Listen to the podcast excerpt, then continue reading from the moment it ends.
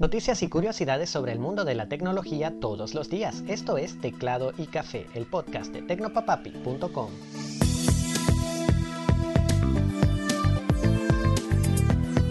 Hola, ¿qué tal? Espero que tengas un gran día. Soy Alexis y quería contarte que en estos días el podcast ha estado saliendo en la tarde porque están haciendo algunas remodelaciones en la casa y hay mucho ruido. Además, algunos cambios en el trabajo que me han mantenido ocupado.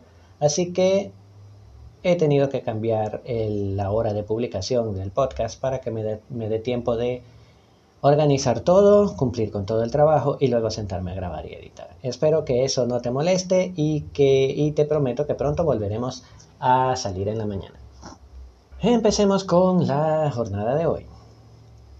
TikTok empezó a extender los límites de los videos que los usuarios pueden crear hasta los 10 minutos. Lo curioso es que la red no lo anunció como tal, sino que los TikTokers empezaron a recibir una notificación en su aplicación enviada directamente por la red social, informándoles sobre la activación del nuevo límite.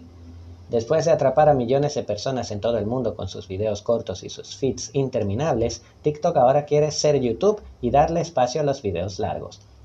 La mayoría de los usuarios parecen preferir los videos muy cortitos, pero tener tanto tiempo disponible puede animar a quienes hacen clips más largos a dejar su contenido dentro de la plataforma en lugar de huir a YouTube. Veamos cómo se desenvuelve la cosa en los próximos meses. Otra red social que parece que está haciendo cambios es Twitter. La red social podría estar pensando en incluir una sección de podcast entre sus pestañas. El rumor nace de una captura de pantalla del desarrollador Jane Manchun Wong, quien se dedica a revisar el código de Twitter para móviles y encontró una pestaña para podcast en las entrañas de la aplicación de Twitter para iOS. Es un rumor muy peculiar, pues Twitter ha apostado mucho al audio en vivo con sus espacios por lo que sería raro verlos incluir un formato de audio grabado, pero viendo cómo siguen creciendo los podcasts en ciertos mercados, podría tener sentido.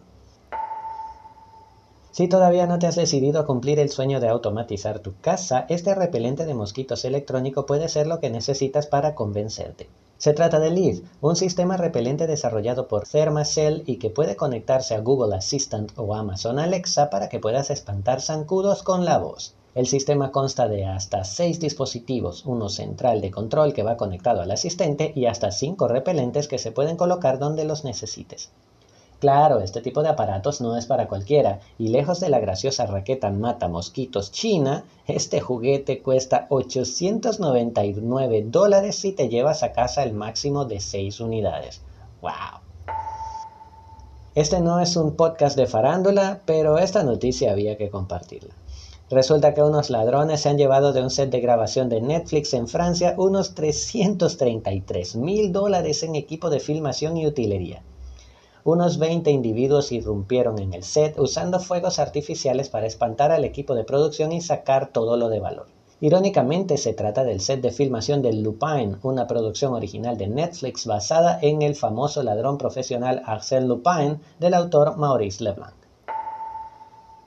Y vamos con el vistazo al pasado. El 2 de marzo de 2006 Nintendo lanzó en Japón la Nintendo DS Lite, una mejora de su anterior Nintendo DS que salió para competir con la PSP de Sony. La DS Lite era compatible con todos los juegos de Game Boy Advance y no tenía soporte multijugador. Era más ligera y delgada que la DS original, que ya había vendido un montón, por lo que la gente salió corriendo emocionada a comprar la nueva versión. La 10 también tenía una función muy divertida, PictoChat, que permitía a hasta 16 jugadores que estuviesen a corta distancia en la misma red local enviarse mensajes y dibujos entre sí, una de las funciones más aclamadas por sus fans. Durante sus 8 años de vida, la 10 Lite vendió un total de 93,86 millones de unidades y junto con la Game Boy Color es una de las consolas portátiles más vendidas de Nintendo. Y así llegamos al final del episodio. Gracias por acompañarme. Significa mucho que hayas estado aquí. Recuerda que puedes enviarme tus comentarios, dudas, sugerencias o reclamos a arroba tecnopapapi en Twitter, Facebook e Instagram o a hola por correo electrónico. También puedes recibir este podcast todos los días en tu teléfono buscando a Teclado y Café y suscribiéndote en Apple Podcast, Google Podcast, Pocket Cast, Anchor, Spotify e iVoox. Un súper abrazo y hasta mañana.